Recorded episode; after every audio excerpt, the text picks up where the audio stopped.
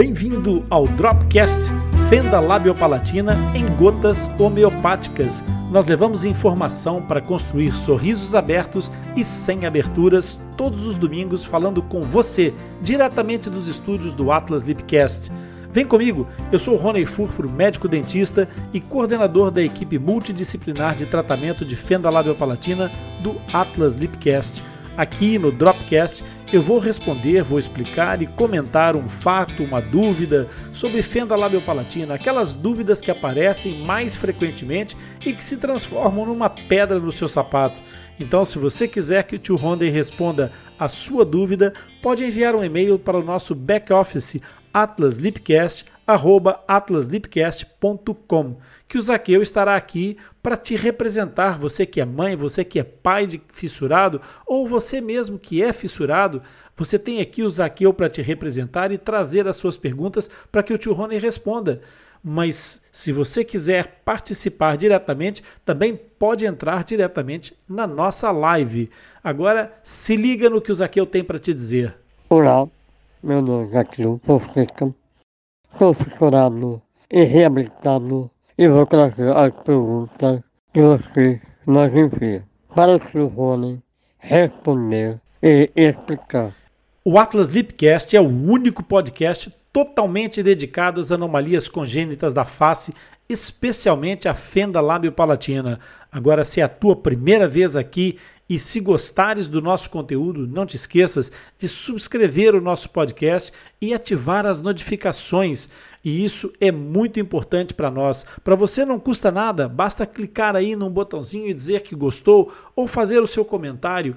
E isso vai fazer com que os motores de busca percebam a relevância desse assunto e daquilo que nós produzimos para você. E então, vamos ao que interessa. Boa noite, Zaquil. Então vamos lá saber qual é o tema de hoje. Boa, noite, doutor Rony, tudo bem? Primeiramente, quero boa noite a todos. Hoje nós temos uma dúvida de uma mãe, uma paciente. O nome dela é Ivone Monfilho.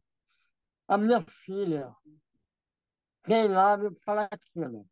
Gostaria de saber sobre a fala. A minha filha atualmente tem os seus nove anos. Ela começou a falar, começou a fazer a fonoterapia aos seus sete anos. Mas gostaria de saber, ao completar 15 anos, ela ainda pode falar fone ou é irreversível devido à idade da minha filha.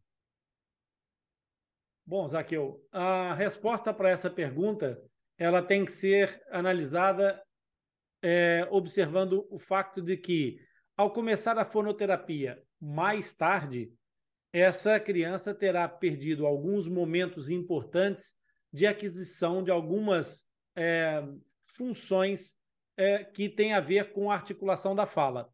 Então, algumas dessas funções são muito melhor aprendidas numa fase mais de tenra idade, mais jovens, o que não quer dizer que não possam ser aprendidas a posteriori, ou seja, depois do tempo.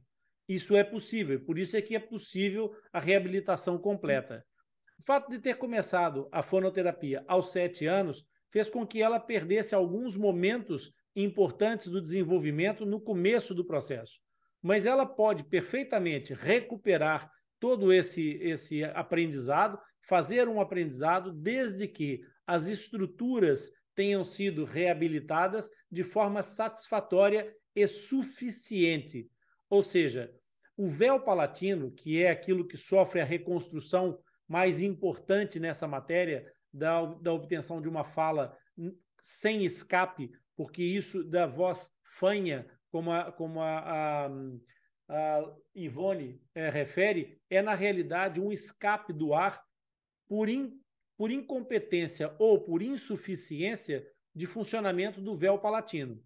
Então, o que acontece é que, se esse palato mole foi habilmente reconstruído, e não é a habilidade do cirurgião, é o funcionamento ser recuperado na totalidade, ela poderá aprender todas as articulações que não teve até os sete anos e, a partir daí, obter um resultado de uma fala sem escapes, ou seja, com uma inteligibilidade normal de qualquer outra pessoa. No entanto, existem sequelas da cirurgia da fenda que podem colocar essa reabilitação em diversos níveis. E esses níveis vão sendo mais influentes na obtenção da fala, quanto mais complexa for a reabilitação ou quanto menos capacidade tiver ficado o tecido do véu palatino. Se o véu palatino não conseguiu a recuperação total, então essa criança não vai poder, só pela, pela palatoplastia, obter uma boa é, é, atividade de fala sem escape. Aqui é preciso separar aquilo que é incompetência velofaríngea daquilo que é insuficiência velofaríngea. No caso da incompetência, depois da cirurgia ou prévia à cirurgia, este véu palatino não é competente, mas é capaz de fazer a sua função, então vai se treinar e atingir com esse treinamento a capacidade. Então vai ser é, é, uma situação recuperável. Se esse véu é insuficiente, então ele não tem capacidade de treino que que consiga comatar, que consiga resolver o problema do encerramento do véu palatino, do esfíncter velofaríngeo. E sendo assim, vai ter sempre um escape que não, não vai melhorar apenas com o treinamento. Então, para essas situações, existem outros recursos que podem ser utilizados e que vão garantir à, filha da Ivone a possibilidade de uma melhoria em escala dessa, dessa obtenção da fala. A possibilidade de manter algum grau de escape existe e existirá sempre pela presença daquela, é, é, daquela fenda inicial, que agora é uma cicatriz, que eventualmente poderá não ter total capacidade, mas a inteligibilidade, ou seja, a capacidade de fazer funcionar aquele véu e obter uma fala perfeitamente compreensível, vai ser certamente bastante é, aceitável, bastante satisfatória. Depois, quando ela chegar aos 15 anos, aos 17 anos, é, vai se fazendo uma reavaliação, e é por isso é que a fonoterapia tem que ter sempre uma continuidade. Seguindo esse processo e seguindo os protocolos de trabalho, essa, essa criança, depois jovem, adolescente, ela vai poder fazer, então, uma reavaliação e, eventualmente, até na, na alguma fase prévia ou nessa altura, fazer a opção entre dois recursos que ainda podem ajudar a compatibilizar, a melhorar a eficácia da sua fala, que é a cirurgia de faringoplastia, que é uma, uma derivação, é como tirar, fazer uma ligação, uma ponte muscular entre a parte posterior do véu palatino e a parede posterior da orofaringe. Então, essa prega que fica ali, ela diminui a, o espaçamento e, e, melhora a quantidade de movimento que é necessário, porque o músculo, ao contrair, ao mesmo tempo que eleva a parede do a, o véu palatino, também traciona um pouco da parede posterior. Então, isso normalmente faz com que haja uma melhoria da eficácia da fala e reduzindo o escape. Não sendo essa opção uma opção válida, ainda resta a opção de uma prótese obturadora do palato. Uma prótese obturadora do palato vai colocar naquela região atrás do palato mole, à frente da parede posterior, portanto, naquele intervalo, uma espécie de rolha, um bulbo, nós chamamos um bulbo, que é uma espécie de rolha que faz o quê? Ocupa parte do espaço vazio, fazendo com que a necessidade de mobilização do palato mole e da parede posterior sejam mais reduzidas e conseguindo com isso fazer com que o vedamento se, é, é, se consiga à custa de é, abraçar esse bulbo. Então, aquele espaço que ficaria vazio na, na, na função menos é, é, conseguida daquela esfíncter vai acabar por ter um resultado positivo, porque o bulbo vai fazer o complemento de encerrar o espaço que ficaria aberto. Então, impede a passagem do ar por ali, impede o escape é, da, da fala. Ou seja, diminui esse efeito de voz fanha